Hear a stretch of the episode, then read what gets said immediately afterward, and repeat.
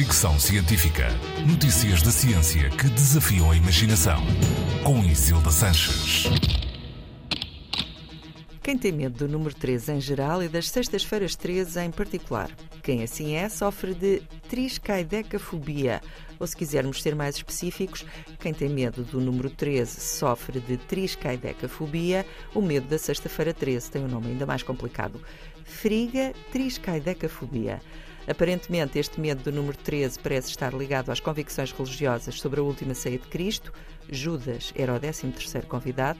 Jesus foi crucificado numa sexta-feira, também conhecida como o dia do enforcado.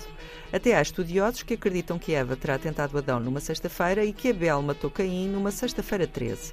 Os especialistas em matemática defendem que o temor do 13 tem a ver com a proximidade do número 12, considerado um número completo. Por isso haverá 12 meses do ano, 12 signos do zodíaco, 12 deuses do Olimpo, 12 tribos de Israel. A seguir à perfeição só poderá vir a imperfeição, diz a superstição. Mas haverá fundamento científico para tanta superstição com a sexta-feira 13? Não.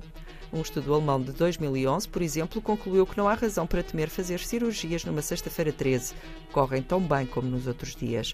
Um estudo americano também concluiu que não há mais pessoas nas urgências em dias 13 e até a Bolsa de Wall Street parece ser imune à alegada maldição da sexta-feira 13.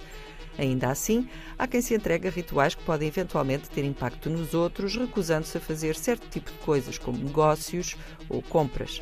Esta sexta-feira, 13 de outubro, é a segunda de 2023. Normalmente, cada ano tem uma ou duas destas sextas-feiras ditas malditas, mas 2026 vai ter três. Tendo em conta que estamos no século XXI, poderia pensar-se que este tipo de coisas já não fazem diferença, mas mesmo não estando na Idade Média, as superstições continuam a ser importantes para algumas pessoas.